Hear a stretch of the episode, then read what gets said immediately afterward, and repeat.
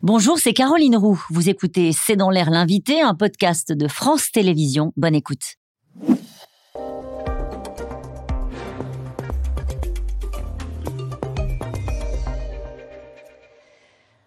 Bonsoir à toutes et à tous, bienvenue dans C'est dans l'air. Mon invité ce soir est Salomé Saké. Bonsoir, merci d'avoir accepté cette invitation. Bonsoir. Euh, vous êtes journaliste économique chez Blast, également pour France Info. Vous avez publié Sois jeune et tais-toi, une enquête sur la jeunesse et ses aspirations, une réponse à ceux qui critiquent la jeunesse publiée euh, chez Payot. C'est un portrait documenté de la génération des 18-29 euh, ans, souvent caricaturé selon vous et souvent utilisé comme bouc émissaire. On va y revenir dans un instant. Il y a des manifestations en ce, en ce premier mai, on va en parler dans un instant avec les experts de C'est dans l'air. Euh, où sont les jeunes dans cette mobilisation contre la réforme des retraites? Bah, clairement, ils participent au cortège. Je me suis rendue avant de venir dans cette émission. Il y avait clairement des jeunes, même des adolescents qui étaient présents. C'est toujours compliqué d'évaluer quelle proportion de la manifestation ils représentent, mais clairement, je pense qu'ils sont très présents dans les rues aujourd'hui. Qui sont ces jeunes, ceux qui sont dans les manifestations? C'est pas la jeunesse. Oui, évidemment, tous les jeunes ne sont pas politisés, tous les jeunes ne sont pas contre la réforme des retraites, mais aujourd'hui, en tout cas, de ce que j'ai pu voir, il y avait des jeunes qui appartenaient à des associations, euh, à des syndicats même parfois. J'ai vu des associations pour le climat qui étaient mobilisées aujourd'hui. Et ensuite, euh, il y a des jeunes qui sont aussi qui suivent leurs amis, qui sont pas forcément dans des partis, qui sont pas forcément dans des associations, qui sont même pas forcément politisés, mais qui vont se mobiliser parce que c'est aussi un, une grande journée traditionnelle de manifestation euh, le 1er mai. Pendant des semaines, l'exécutif a craint euh, un emballement de ce mouvement social, justement en surveillant ce qui se passait dans les lycées, dans les, dans les facs. On a l'impression que ça n'a jamais pris. Alors ça a pris en partie, ça n'a pas pris autant que ce qu'il craignait. Je pense que les, vacances scolaires sont intervenues aussi à un moment où ça a pu calmer un petit peu la mobilisation, mais qu'on n'est pas à l'abri d'une reprise aussi de, de, la mobilisation des jeunes. Mais il ne faut pas oublier que ça a été quand même relativement historique, là, ce qui s'est passé. Mhm. On a eu des facultés, je pense à Assas, qui sont traditionnellement pas forcément mobilisées, qui se sont mobilisées, qui ont été bloquées. Il y a eu des centaines d'établissements scolaires dans le secondaire qui ont aussi été bloqués. Donc il n'y a pas du tout toute la jeunesse qui est mobilisée aujourd'hui, mais je pense pense qu'il y a une partie quand même de la jeunesse qui est mobilisée et qui va même au-delà de la partie qui est la plus politisée. Mais qui vient dans les cortèges? Parce qu'elle est en colère, parce que le gouvernement ne fait rien contre le climat, on va en parler dans un instant, euh, parce qu'elle veut se battre sur contre la réforme des retraites. Parce que quoi euh, Le mot d'ordre de mobilisation euh, de, cette jeunesse dans ces 13 journées euh, de manifestation Je pense qu'au début, c'était vraiment les jeunes les plus politisés qui se battaient avant tout pour le, système de protection sociale, qui se battaient aussi en solidarité, enfin qui militaient en solidarité avec leurs parents, leurs grands-parents, qui n'allaient pas pouvoir partir à la retraite à l'âge qui leur avait été annoncé. Ensuite, il y a eu le 49-3 ça a été un vrai basculement. Ça a été vécu par une partie de la jeunesse comme un déni démocratique. On a vu sur les réseaux sociaux de nombreux influenceurs et influenceuses, s'indigner de l'utilisation du 49.3. C'est à partir de ce moment-là où on a vu vraiment un deuxième temps, où là, la jeunesse est arrivée en masse quand même dans les rues. Et ensuite, évidemment, il y a eu de nouvelles revendications qui se sont greffées à celles de la contestation contre la réforme des retraites. Je pense au aux revendications qui relèvent euh, des questions climatiques. Retraite, climat, même combat, c'est des slogans qu'on a pu voir dans ces manifestations qui étaient là euh, aujourd'hui. Donc globalement, c'est une contestation du gouvernement, une contestation de la verticalité. Je pense que c'est vraiment ça euh, en ce qui concerne les jeunes. Et ensuite, encore une fois, il n'y a pas une jeunesse, mais des jeunesses. Tous les jeunes ne sont pas forcément mobilisés de la même façon, mais ils sont d'accord sur le fait qu'ils ne, sont pas d'accord justement avec la politique du gouvernement. Il y a peut-être des gens qui vous regardent ce soir et qui se disent Je ne comprends pas quand on a 20 ans qu'on aille manifester contre la réforme des retraites. Ça paraît si loin quand on a une vingtaine d'années. Écoutez ce que dit Robert Badinter qui considère, lui, que la jeunesse se trompe complètement de combat. On l'écoute. J'entendais une jeune fille de 24 ans penser à sa retraite. Bien, non, pas, 64, à 60. Enfin, écoutez, elle avait 20 ans elle pensait à sa retraite. Non, la guerre est là. La guerre est là.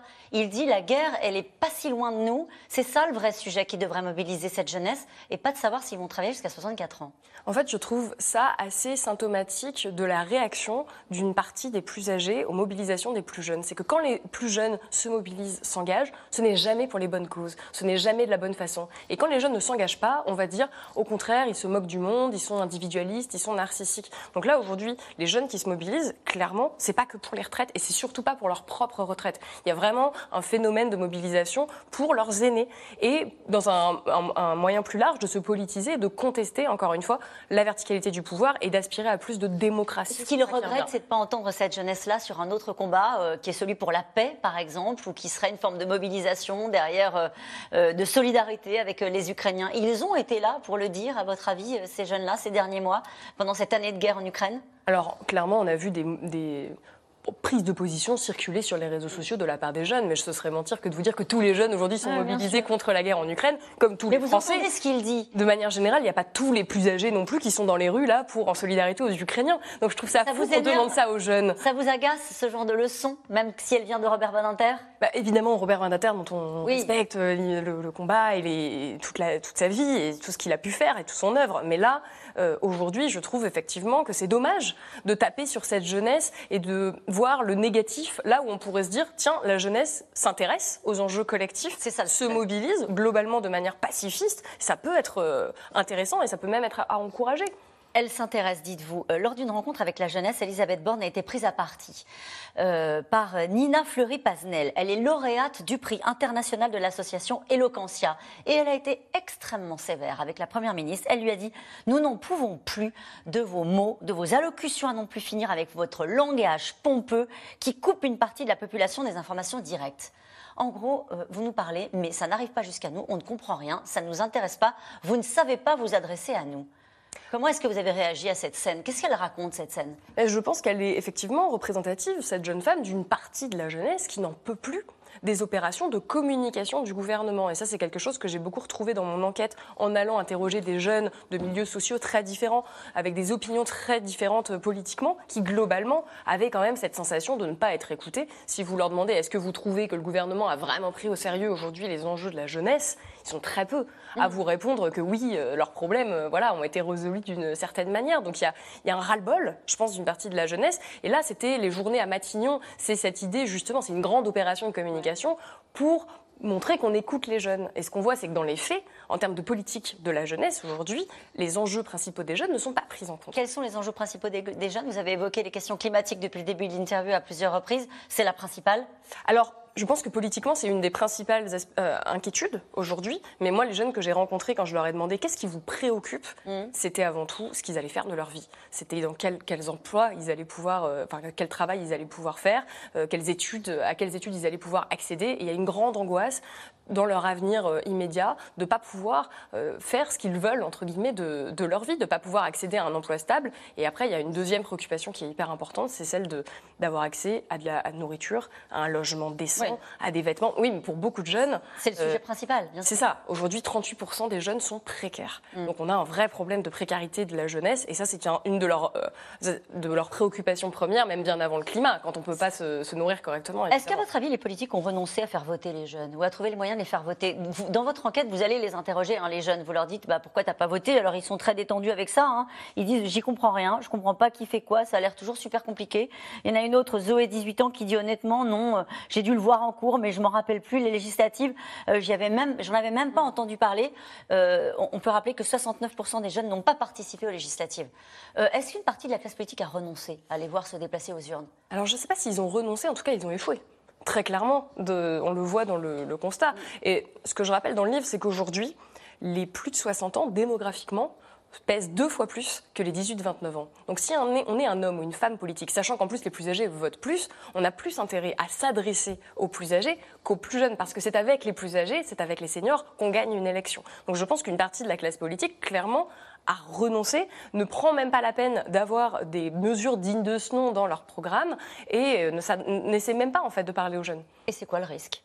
Au fond, c'est quoi le risque pour la société? Dans votre livre, vous pensez que la jeunesse souffre aujourd'hui d'un pessimisme historique euh, et se montre bien en peine de rêver, de se projeter. Est-ce que cela impacte, à votre avis, l'humeur générale du pays d'avoir une jeunesse qui est pessimiste? Ah oui, bah clairement. Ce qu'on voit aujourd'hui, c'était, je me suis appuyée sur les études de l'IFOP qu'on a depuis des décennies, où on voit que les jeunes aujourd'hui sont deux fois plus nombreux qu'il y a 60 ans à avoir le sentiment de vivre, d'avoir la malchance de vivre dans cette époque, ce qui est quand même fou. Ils sont euh, plus de la moitié à juger le futur effrayant. Donc effectivement, il y a un pessimisme qui est euh, très euh, marqué chez cette génération. Ce que je montre dans le livre, c'est qu'il y a quand même beaucoup de raisons d'être pessimiste. Donc le risque, si on ne prend pas en compte les enjeux aujourd'hui qui concernent la jeunesse, c'est de sacrifier cette jeunesse.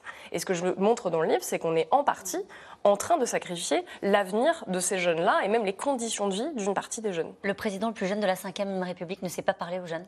Ah, clairement pas on le voit encore une fois d'ailleurs dans la dernière élection présidentielle, les jeunes ne se sont pas déplacés massivement pour soutenir Emmanuel Macron. Il a même largement baissé par rapport à l'élection de 2017 dans le cœur des jeunes, dans le fait que les jeunes euh, aient pu se déplacer. Et c'est pas une opération de communication, encore une fois, comme euh, il a pu en faire sur YouTube avec McFly et Carlito, qui va suffire à convaincre et à redonner espoir. Je pense que c'est ça qui manque chez certains jeunes, c'est de l'espoir et de la confiance en les politiques. Je sais que vous voulez pas jouer les générations les unes contre les autres. Je voudrais juste vous montrer une image. Joe Biden, 80 ans il est de nouveau candidat à sa réélection. C'est normal, c'est le jeu, c'est un président démocrate, il a le droit de se représenter. Quel est votre regard là-dessus rapidement? Moi, j'ai pas de problème avec le fait que quelqu'un de très âgé puisse se présenter à une élection. C'est toujours la question de qu'est-ce qu'il va faire pour les jeunes L'âge n'est pas si important. La question, c'est comment on arrive à s'adresser à l'ensemble des générations et à toutes les prendre en compte. Et c'est un, livre euh, qu'on peut lire à tous les âges, bien sûr. Et d'ailleurs, à la fin, vous demandez euh, aux, générations d'après de peut-être porter un regard différent sur la jeunesse, aux parents, aux grands-parents. Oui. Ça s'appelle Sois jeune et tais-toi. Merci beaucoup, Salomé Saket, d'avoir été mon invité.